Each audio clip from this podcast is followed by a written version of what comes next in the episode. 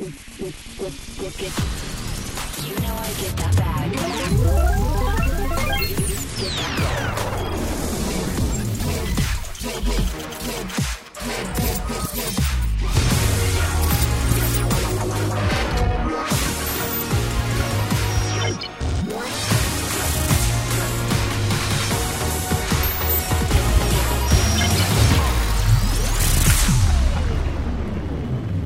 Las cosas que pasan justo cuando vamos en vivo. Bienvenidos a Resuélveme Tecnético, en otra edición más en la cual eh, pretendemos lograr nuestra misión, que es pues, resolver los problemas con la tecnología en tu vida. Y conmigo, Lexa Marí Matos. Muchas gracias, Wilton Vargas, para servirles como siempre, Resuélveme Tecnético, diseñado para contestar tus preguntas de tecnología. Oye, otro jueves aquí, fielmente, a las 8 de la noche, donde usted, mira, se conecta, manda sus preguntas, sus dudas, y de paso, recuerden seguirnos en las redes sociales como Tecnéticos. También me consiguen en las redes sociales como Alexa María, así que hay una servidora que va a estar aquí todos los jueves resolviendo sus problemas tecnológicos.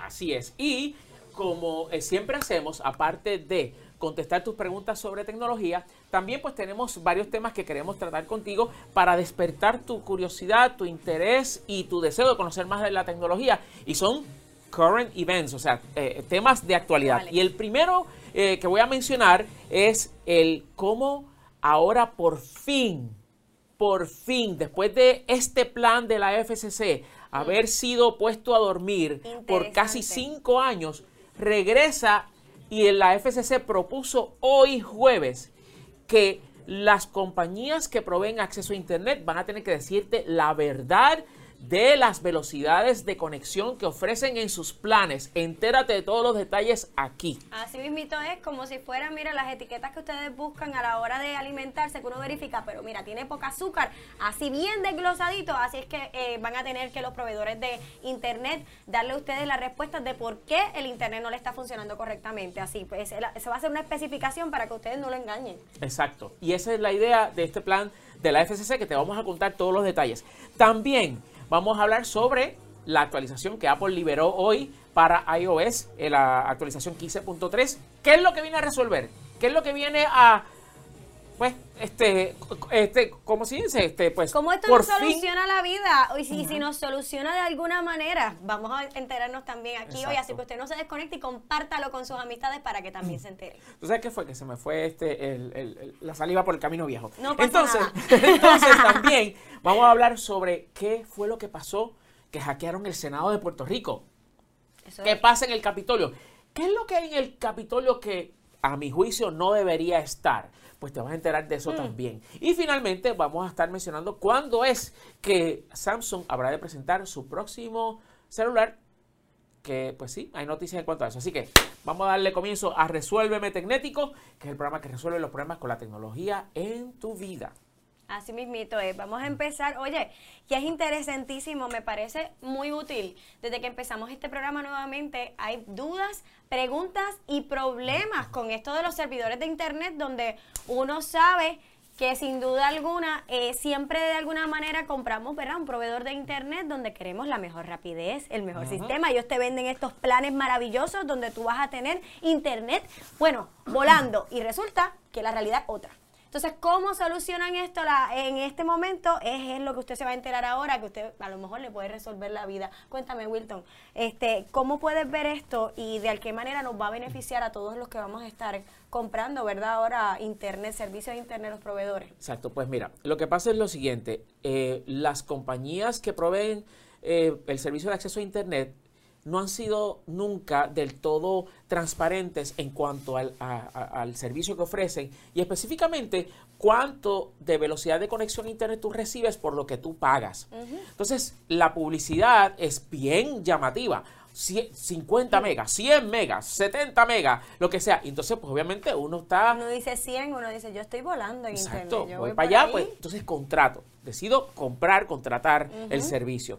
Lo, lo instalan y ¿qué pasa? Pues Mm. que simplemente la velocidad ni se acerca remotamente No llega. a lo que tú contrataste originalmente. Y yo, llevamos años largos aquí, eh, Lexa, diciendo que para tú saber si tienes que establecer algún tipo de reclamación con tu proveedor de acceso a Internet, tienes que determinar cuál, en porcentaje cuánto, este, eh, cuánto eh, de eso estás recibiendo. O sea, si, por ejemplo, se supone que tengas 100 megas y recibes menos de 70, eso es menos de un 70%, por ende debes de reclamar. Pero si estás en los 70 o más de eso, pues es- está dentro de lo aceptable. aceptable, pero eso muchos de nosotros a la hora de, de comprar no sabemos eso y, no de- y nadie nos los explica. O sea, que tú esperas que esos 100 estén todo el tiempo vigentes, pero la realidad es que ellos tienen, ¿verdad? Como bien tú dices, un límite de aquí a aquí está bien, de aquí a acá. Pues ahora lo van a tener que... ¿Cómo va a ser ese proceso? ¿Cómo Porque es? lo que pasa, mi querida Alexa, es que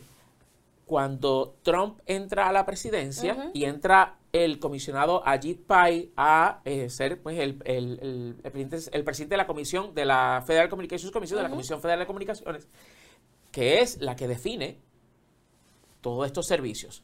Pues entonces ya había establecido por la administración anterior este plan donde, escuchen bien esto, al igual que como sucede en los alimentos que tú ves en la etiqueta, tiene Tal tantas cual. calorías, tanto eh, carbohidratos, tanta grasa, Así que tanto esto, enterado de lo que vitaminas. se está llevando a su casa con detalle. Exacto. Pues eso mismo fue propuesto por la administración Obama, los que estaban en la FCC durante la administración Obama. Llega la administración Trump, llega Ajit Pai y le dicen, no, No. eso no va para ningún lado, es decir, otro. Y yo creo que nosotros los consumidores tenemos todo el derecho del mundo a saber qué es lo que hay. Yo bueno, secundo. Exacto. Yo pues secundo hoy, hoy la FCC anunció este plan en el cual están reviviendo esa propuesta Esa de la propuesta. FCC para exigirle a todas las compañías de prove- que proveen eh, acceso a Internet a que muestren una etiqueta como esta que vamos a ver ahora en cámara, donde tú vas a ver exactamente qué es lo que hay. Por ejemplo, Qué la tenemos en inglés, pero la vamos a, a- Claro, a la vamos a traducir para que ustedes la vean. So, si te parece conocido, no te eh, Es esto, porque idéntico. es idéntica. Entonces, no están invitan- inventándose la ruleta, ya está inventada. Exacto, está inventado. Todo el mundo conoce este formato, pues cool. Pues entonces, la primera, la primera sección te va a mostrar cuánto es que tú estás con- eh, contratando. Pues, por ejemplo, choose your service data plan for 50 mega- eh, megabits per second service tier. ¿Qué quiere decir esto? Escoge cuáles son las opciones para tú tener un servicio de 50 megabits por segundo. Si es mes a mes, son 60 pesos. Si haces un contrato de dos años, pues entonces son 55. Más claro no canta un gallo. Ok, esto lo estarías viendo en una página de internet, pues entonces le das a donde dice Pricing Options, tú clicas ahí para ver otras opciones que ofrecen, como por ejemplo, añadiéndole si quieres este, televisión por cable, si quieres este Telefonía. servicio celular, pues cool. Pero el servicio de internet, lo que estás viendo eso es lo que vas a pagar por 50 megas. Claro. Sigues mirando hacia abajo y te va a decir otros cargos y términos de eso que tú eh, estarías pues entonces este, contratando.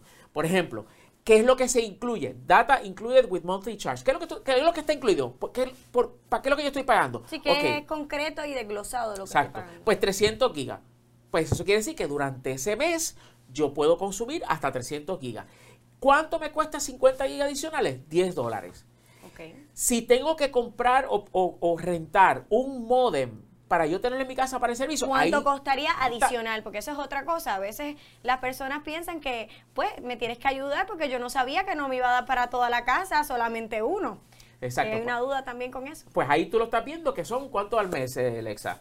Yo estoy media. A ver, 10 aquí, pesos al mes. 10, 10 pesos al mes, no te preocupes. está dando 10 la pesos al mes. Si hay algún otro cargo adicional, pues te lo dice. Eh, en este caso, pues no aplica.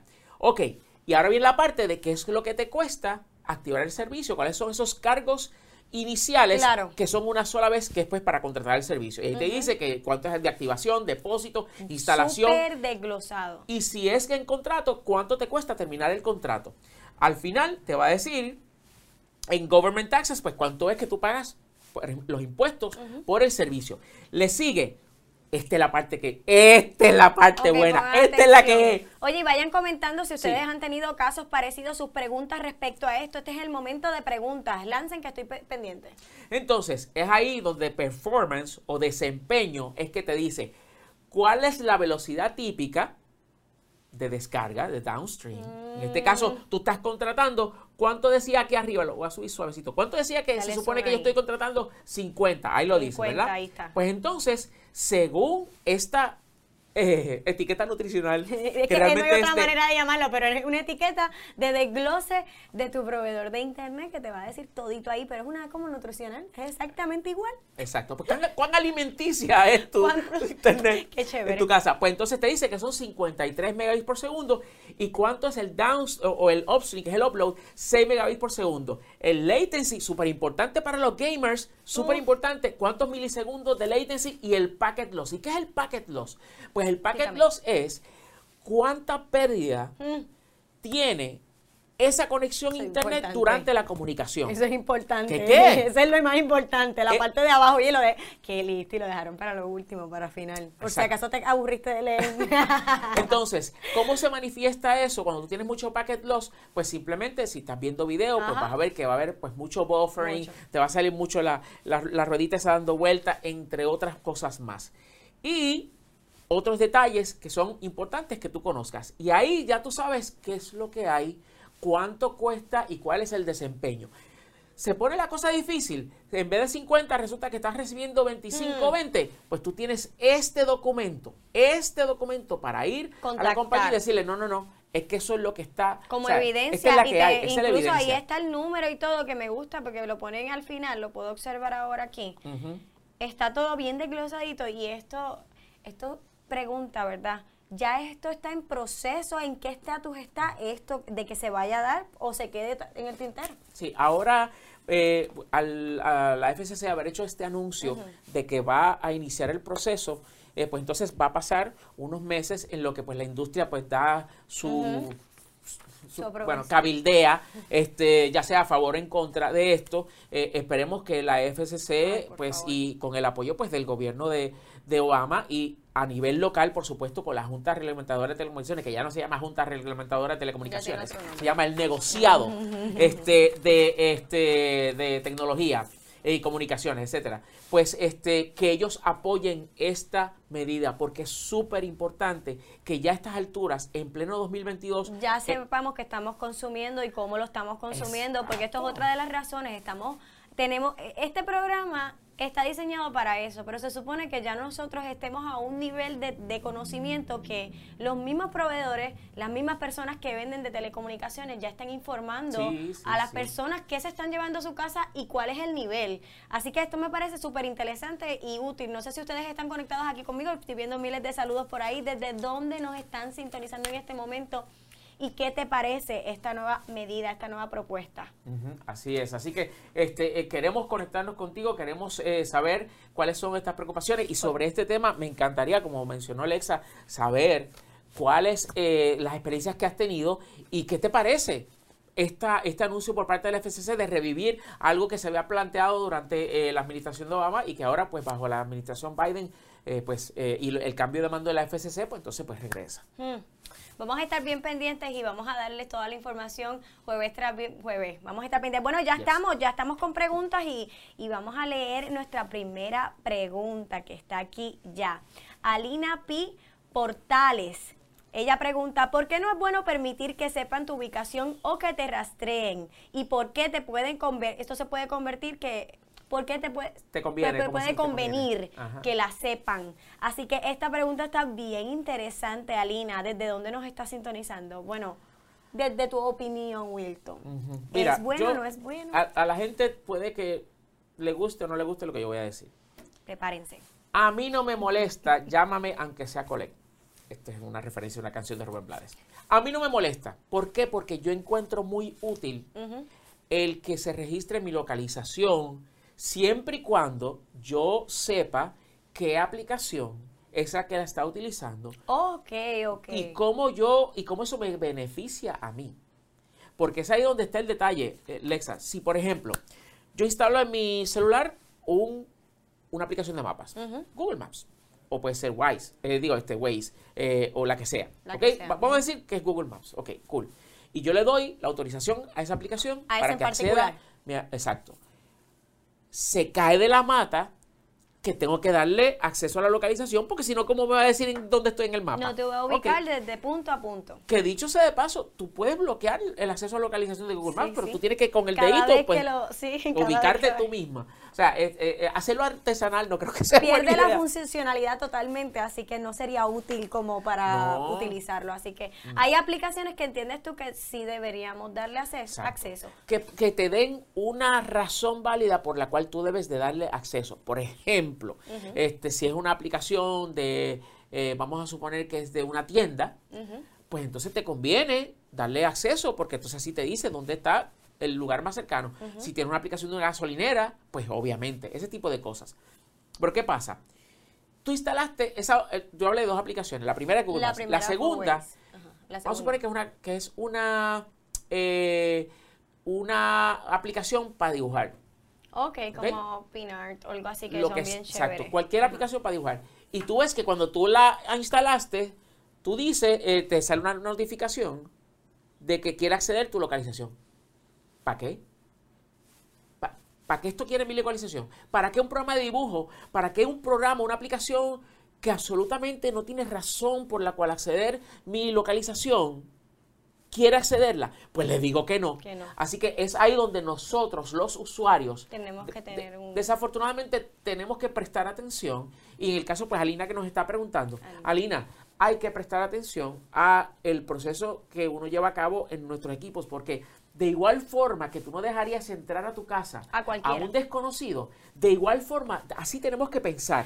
Pero ¿a también quién yo le estoy entiendo, dando acceso a esto? entiendo también que hay un punto que a lo mejor, no sé, a mí me surge esta pregunta, puede ser que sea la pregunta de algunos de los, de los, los que están aquí conectados con nosotros, y es que a veces le damos autorización a una aplicación, pero esa aplicación le da acceso a otra o, o se limita a esa solamente. que resulta ser esa la razón por la cual se supo esta semana que cuatro estados de los Estados Unidos están demandando a Google porque Google en el 2014 por ahí había dicho, este, ¿tú no quieres que nosotros te eh, registremos tu localización?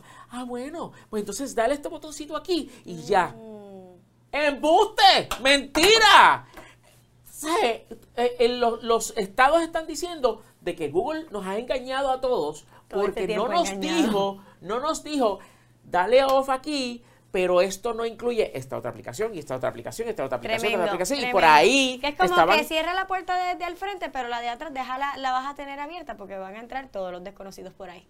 Le cerraste el que conocía solamente. Esto es como Así una acogida de bobo, pero nada, Exacto. son Pero espérate, cosas que eh, pasan. an- exacto, cosas, eh, cosas que pasan y pasas que cosas, como dice nuestro productor Diego Ramírez. Entonces, este, eh, para concluir, simplemente hay que prestar mucha atención.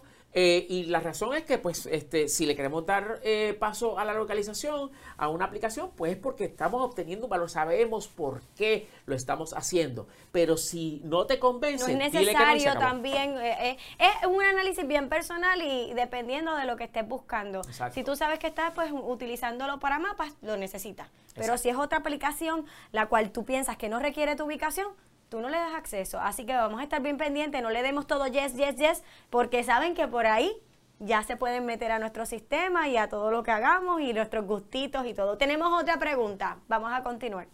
Adelante con la próxima pregunta. Ahí tenemos la Ve. misma, vamos a buscarla.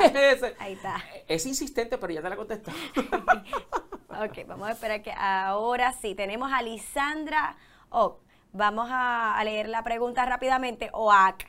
No tengo el pasaporte. Que diga, mira, yo el pasaporte. Es que la- hoy dejé mi- mi- mis lentes. Me tienen que entender. No tengo el password de mi correo electrónico de Gmail. Cuando me quieren enviar el código, me lo quieren, lo quieren añadir en el email afectado. Ahora me dice Ah. que tengo que esperar horas. Lo he estado esperando y aún nada. ¿Me pueden ayudar? Pues claro que te podemos ayudar. Bueno, Lisa, la verdad es que no es mucho lo que ¿no? podemos hacer Pero por podemos darle unos pasos para que ella Sí. pueda llegar a, a otra solución que no sea esperar así, que tenga una respuesta por lo menos. ¿Tú sabes qué pasa? Mira, Cuéntame. el asunto con este tipo de cosas, y Me a mí me parte veces. el alma decirlo, pero es la verdad. Si el esquivar, o sea, si el- bajo situaciones como estas fuese fácil re- ac- eh, volver a tener acceso a una cuenta, pues entonces todo el mundo lo haría Claro.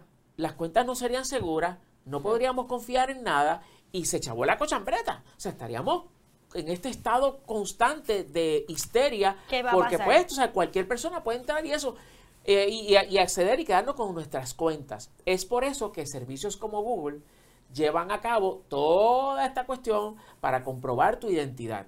Ok. El asunto de Gmail en particular, y, y- y Google en este caso, es de que si estás pidiéndole que le que te que ah bueno y una cosa me gustaría saber súper importante es cuánto tiempo tú llevas lle- eh, tratando de llevar a cabo este proceso Sí, sí, fue hoy mismo Exacto. o ya llevas tiempo tratando. Eso Exacto. sería bueno que nos lo contestaras para porque poder mira que lo que pasa la razón por la cual yo quiero saber esto es porque si comenzaste este proceso hoy y no te ha llegado lo que estás esperando para iniciar eh, lo que es el- la recuperación, pues la verdad es que tienes que tener paciencia porque todo esto pasa por un proceso de verificación. Y no solamente que, de hecho, no hay un ser humano como que con un montón de, de emails y nada de eso, sino que estos es estos eh, cuando tú haces ese tipo de requerimiento o esa pides ese tipo de ayuda esto pasa por una serie de verificaciones que son automatizadas Ok, ok, que no hay necesariamente una persona atendiendo ese No. problema, sino que ya eso es un sistema. te lo garantizo no hay Ok. una persona bregando con esto entonces qué pasa que recuerda que son miles de millones de personas que utilizan el servicio como Gmail así que tienes que darle oportunidad Lleva cuatro por lo días. menos 24 Lisandra días nos dice que esto. lleva cuatro días en esto. Ok, pues entonces me temo eh, de que esto va a... Y precisamente yo te iba a decir que le dieras una semana, porque es que es así, es así. So, entonces, mi consejo es, tienes que tener, tienes que tener paciencia con este tipo de cosas por lo que estaba explicando ahora. Eh, y particularmente tienes que ser muy vigilante porque me imagino que tú estás pidiendo un, un reset y esto te va a llegar a otro email que tú tenías registrado porque una cosa súper importante y quiero aprovechar esta oportunidad para dar un consejo. Sí, que lo tengan. Atención a esto. Cuando Google, cuando el servicio que sea que tú estás utilizando te pida, mira, comprueba tus datos, danos una segunda forma de conectarnos contigo en caso de que la primaria falle o no funcione, hazle caso, tómate el tiempo en ese momento de añadir, si te pide tu número de teléfono, tu número de teléfono, un email alterno. Si no tienes un email alterno, deberías de tenerlo. Cosa de que no tengas los huevos, todos los huevos en la misma canasta. Sí, que, no, que, se- que cuando ocurra esto tú tengas una- un plan B, un plan C que te pueda solucionar. A mí me ha pasado muchas veces y entiendo tu frustración, Lisandra, porque realmente no es fácil y a veces uno tiene, depende de eso para el trabajo. Uno no, bueno, ahora mismo es tan indispensable tener un correo electrónico para todo. Así que paciencia. Sí, sin duda. Pero lo bueno, Wilton, ella va a poder solucionar. hay un porcentaje, ¿verdad? No te quiero comprometer de que ella pueda resolucionar. Sí, no, no, yo entiendo que si No le todo de- está perdido. deja el proceso correr, pues entonces va a tener la oportunidad de resolverlo, pero tienes que ser paciente porque esto eh, te van a hacer varias preguntas, eh, vas a ver que eh, eh, no, se, te van a preguntar como por ejemplo, eh, danos emails de personas que te hayan escrito a este email que tú estás tratando de, de, de, ¿cómo se llama?, de recuperar. Este, ¿A quién fue la última persona que tú le enviaste un email? Y todo eso se utiliza para que ellos chequen tu inbox y determinen si en efecto lo que tú estás diciendo es verdad y entonces te dan acceso. Por eso es que te digo que tienes que tener eh, paciencia porque todo esto es... Es eh, parte es- del proceso. largo, y largo. Lisandra nos escribe que muchas gracias, un millón de gracias. Lisandra, aquí estamos siempre para tus respuestas tecnológicas. No, para nosotros es un placer poderte ayudar y paciencia que no está todo perdido, simplemente hay que esperar. Tenemos próxima pregunta, así que vamos a, a la próxima pregunta. ¿Quién resuelve Metecnético? No olvides seguir en esta conversación. Bueno, tenemos aquí a Juan Carlos Marrero. Y él pregunta, ¿cómo puedo cambiar la zona horaria del televisor LG de Costco a la zona horaria de Puerto Rico? Porque no le sale la zona horaria de Puerto Rico sin importar la región que ponga. Eso es un problemita y él quiere que, ¿verdad? Que de alguna manera le podamos ayudar. Pues, Juan Carlos, no es si puedes o no, es que tienes que seleccionar una opción en particular que no evoca para nada el Caribe, ni Puerto Rico, ni, ni esta cu- ni nada de esa cuestión. Ok. Perdón. Puerto Rico está ubicado en lo que se conoce como el Greenwich Mean Time, que es ese punto Medio. en el globo, donde de ahí parte agua, o sea, donde ahí se, Estamos este, el este es el punto de inicio de la medición del tiempo. De, de, de, de- de- pues exacto, sí, de tiempo. Y entonces, horario, gracias, esa es la palabra que estaba buscando. Pues entonces, Puerto Rico está ubicado en la zona que es menos 4 GMT. Ok. Así que si tú, por ejemplo, este, déjame yo entrar aquí Vamos para mostrar en la pantalla a lo más. que me refiero. Más gráfico. So, entonces, este, ahora mismo, déjame entrar aquí. Ahí pueden observarlo en Déjame darle aquí disable porque yo tengo un montón de cosas para proteger mi privacidad. Muy Este, bien, aprendan, ¿ves? Por ejemplo, aprendan. a- ahora mismo estamos viendo anuncios de Palmolive, es como que ¿Qué yo es necesito, tú me estás diciendo Dale que, que- que tengo trastes en mi, en mi, en mi fregadero. Pues sí tengo trastes. Puede ser. Ok, pues Te entonces, escucharon cuando lo dijiste. Ok, So, entonces mira, ahora mismo en Greenwich, que es en ese punto en Inglaterra, son las 12 y 37 de la madrugada. ¿Ok? Pero obviamente esa no es la hora de Puerto Rico. Pues entonces, Vamos nosotros estamos en el menos 4. Entonces, simplemente, por ejemplo, aquí en esta página, yo voy a ingresar San Juan, o bueno, Puerto Rico. Ah, bueno, ahí ya iba a salir San Juan. San Juan, Argentina, no, San Juan, Puerto Rico. Y entonces, una vez lo seleccione, me va a mostrar de que San Juan, Puerto Rico, déjame buscarlo por aquí, es, ¿ves? Menos 4 GMT. Eso es lo que tienes que buscar en los settings de tu televisor LG, que te permita seleccionar menos 4 GMT. Ese es en la zona horaria de Puerto Rico y resuelto tu problema. Ya está. Ahí está, resuelve el problema.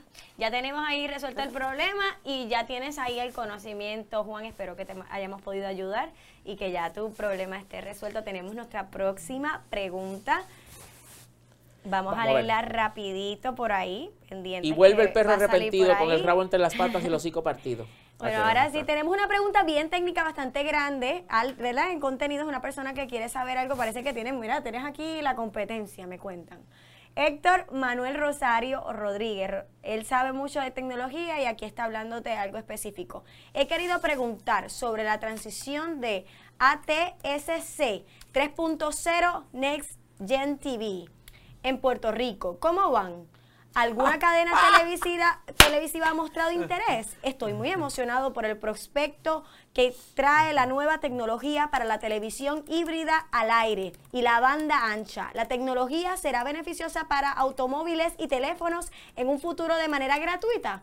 Todo esto y mucho más, Héctor Manuel pregunta. Oye, está interesante y hasta yo quiero saber. Pues a lo que se refiere es, tú sabes que en el 2009 se hizo el cambio a la televisión digital. Claro. Ok.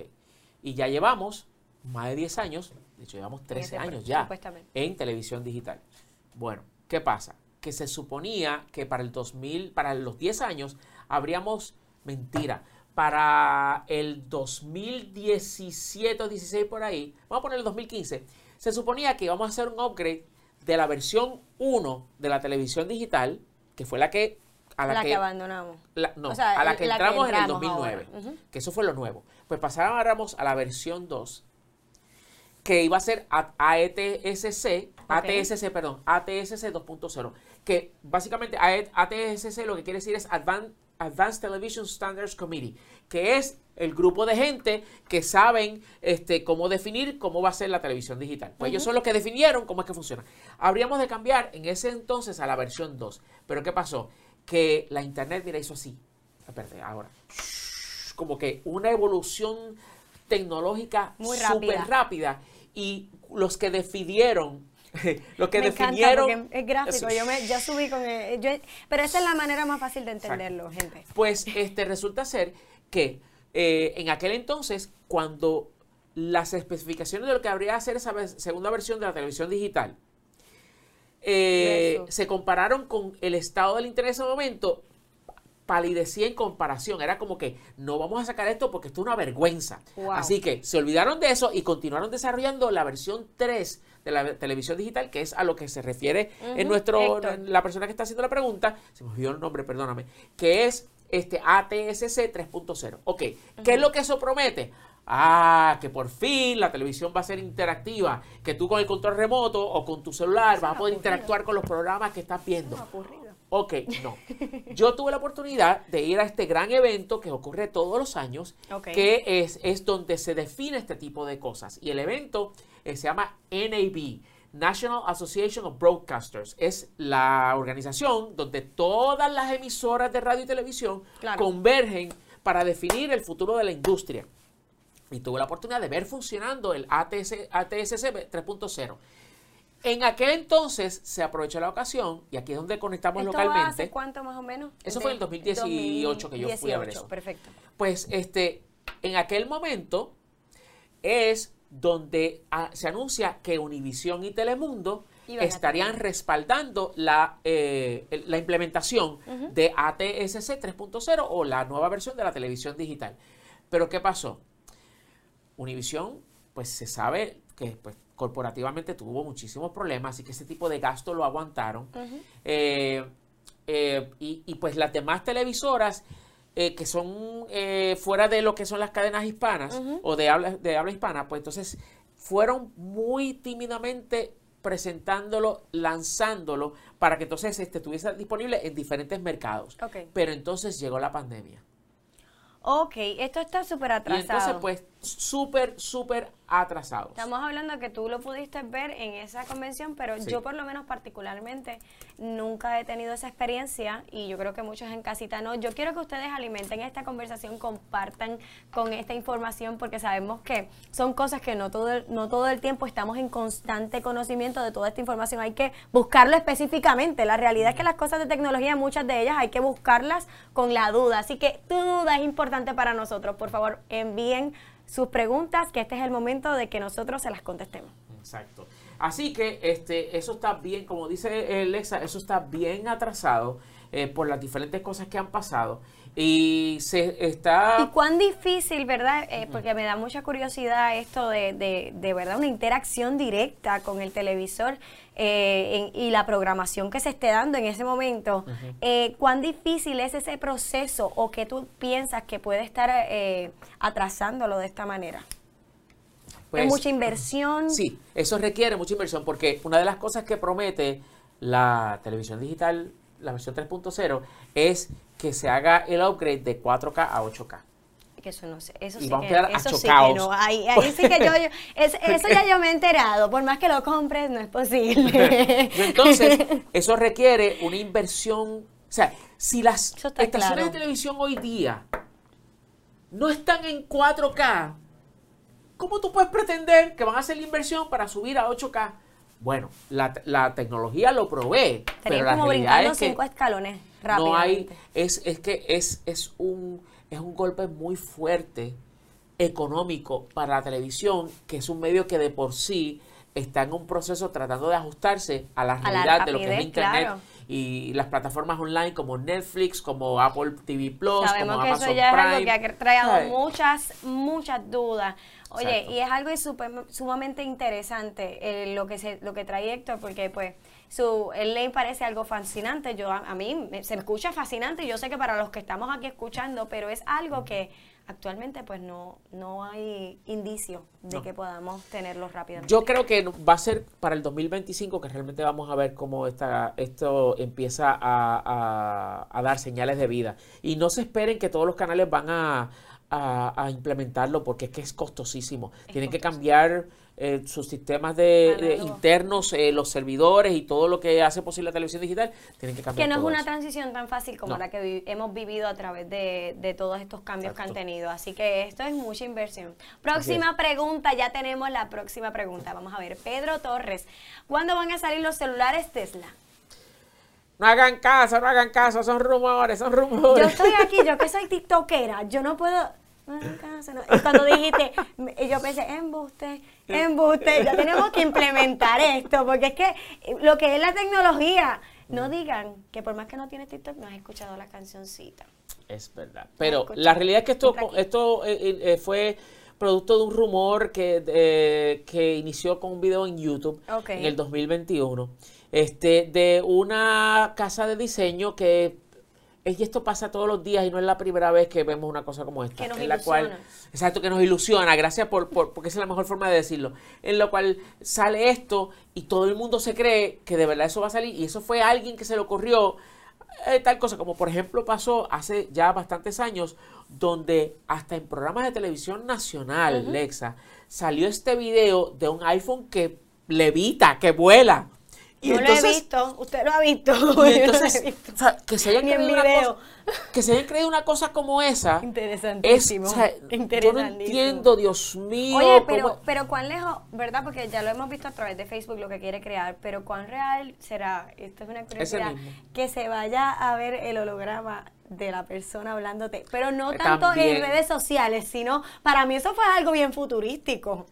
Pues Era como hecho, imaginarme, ¿verdad? ¿Cuán- ¿Cuánto se necesita para llegar a eso? bu- bueno, mira, eh, falta todavía. Preguntas y dudas son aceptadas. Recuerden, resuélveme tecnéticos. Haga como yo, ahora o nunca.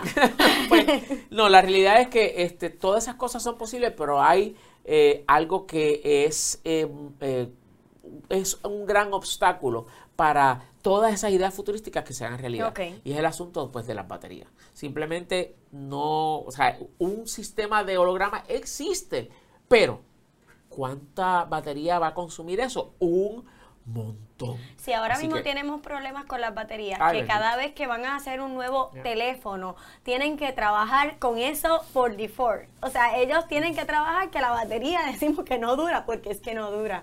Y, y entonces, pues imagínense, si ya gastamos jugando y con las redes sociales, aguantar también eso, pues Exacto. entonces... So- Oye, y nunca pensé que el problema...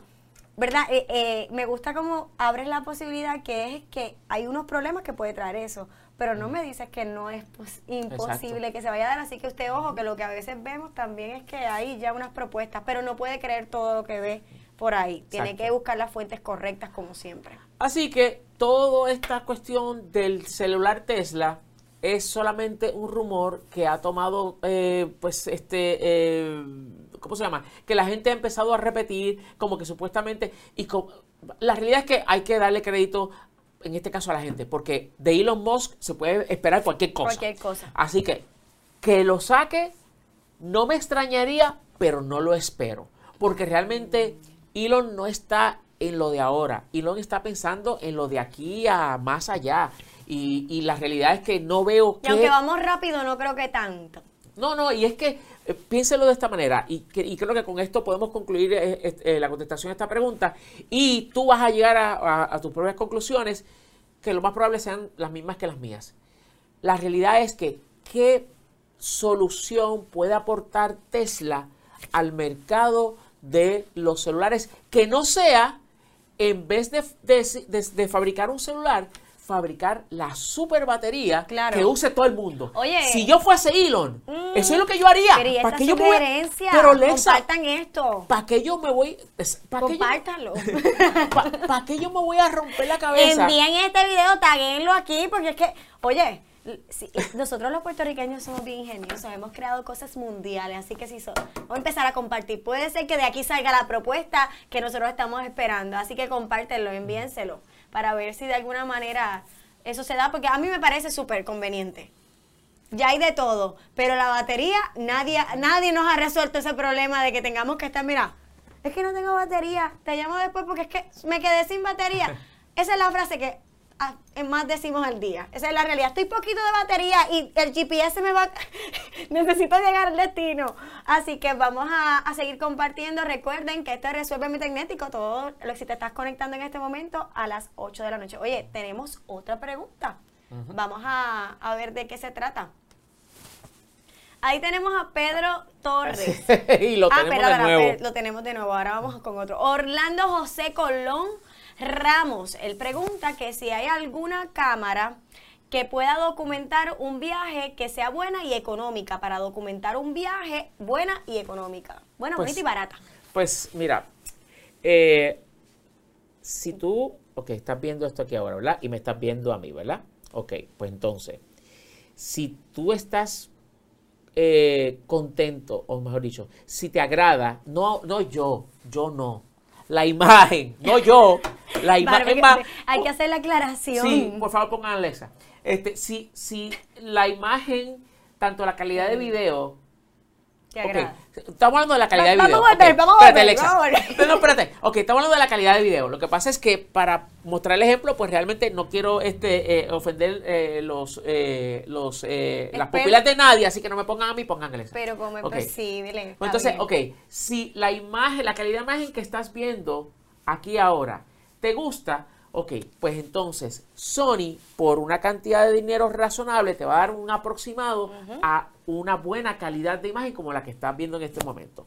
Por ejemplo, ahora mismo eh, quiero mostrar en la pantalla una de esas, eh, la cámara que yo te estaría Aquí recomendando, que es económica, pero que te va a permitir hacer lo que tú quieres, que es documentar y tu veo viaje. que también es práctica para llevar, no pesada, liviana. Que eso también es algo que es un factor bien importante a la hora de viajar. Sí. Esta cámara tiene eh, lo que tú necesitas. Eh, te permite pues grabar eh, video, te permite tirar fotos, tiene un, un lente zoom de eh, 8X que te va a permitir hacer acercamientos, acercamientos. eh, de forma razonable.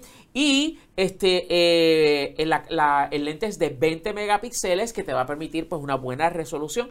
Y pues entonces, por 129.99, que de hecho esta, esta cámara fue anunciada recientemente, va a salir mañana, porque Oye, estamos a 27 oye, y sale el ah, dale 28. screenshot si esta es una solución también para ti. Sabemos que los viajes o la- las fotos en general para documentar buenos momentos, esto es una buena cámara, una buena opción y sabemos que ahora compartir momentos. Así que pues estamos aquí dándolo todo para que, ¿verdad? Y no hay eh, la, la promo no pagada, pero Exacto. tenemos el screenshot ahí para que usted vaya, porque pues aquí en Resuelve Tecnético para que usted vea que es un programa que le hablamos con la verdad y estamos ahí buscando la mejor opción para ustedes. Así que, promo no pagada, esa es la cámara. Pero mira lo delgada que es esta cámara. Así que es compacta, es liviana, tiene lo que tú necesitas, que es pues una buena resolución. Claro. 129.99. Y, Está ok, económica. El video es 720p, pero la realidad es que eh, la calidad que con la cual capturan estas cámaras eh, me parece que está muy y, bien. de- Así y que- depende para qué lo quieras, si tú lo quieres para redes sociales, para después que al final eso se comprime un poco, es muy útil. Pero si la quieres tal vez, pues hay gente que es más, pues, imprimir, tener algún tipo, pues eh, también es útil, ¿cierto? La resolución es muy buena. Pero si tú quieres ya ir al pro. próximo paso, si ya tú quieres algo en el cual tú dices, ok, yo quiero invertir en algo que de verdad me va a permitir capturar. no tan económico, correcto. no tan económico, Ok. es la ZV1 de Sony, la cual son 749.99, pero esta es la Oye, que tiene cámara un que micrófono es. y todo, tiene un Porque, para- correcto, tiene el animal muerto que está arriba. Este, no, eso sí, eso sí, vamos- Siempre se Eso tiran es- los chistes. eso es un windbreaker. los que se tiran luego. Es- Ti, es- tiririti.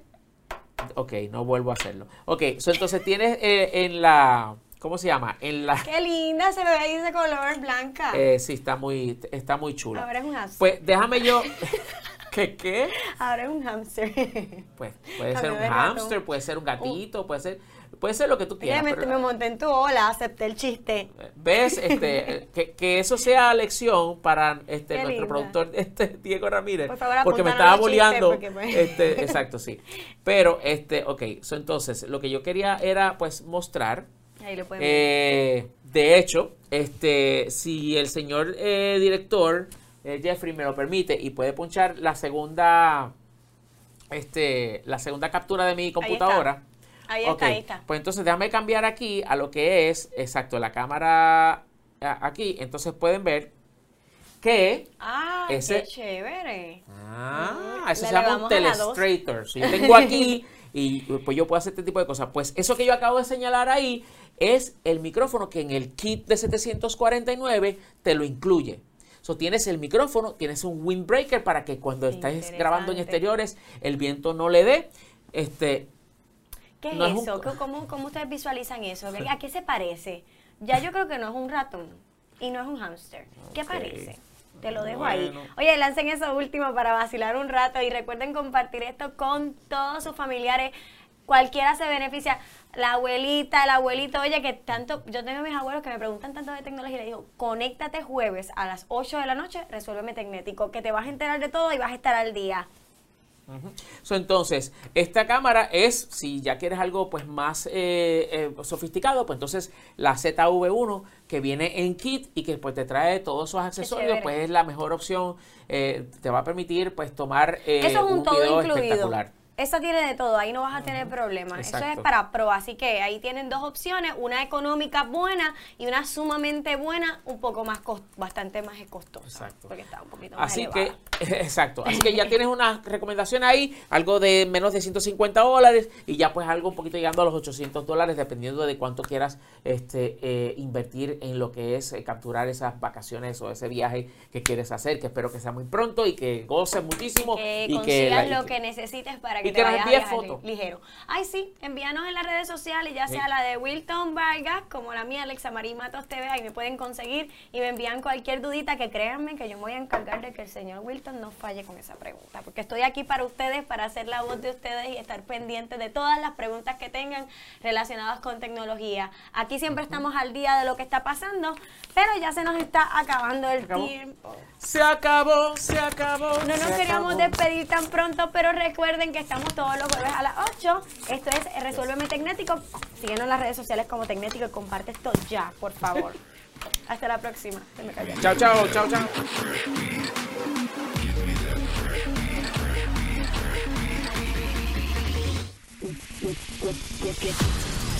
You know I get that bag. Get that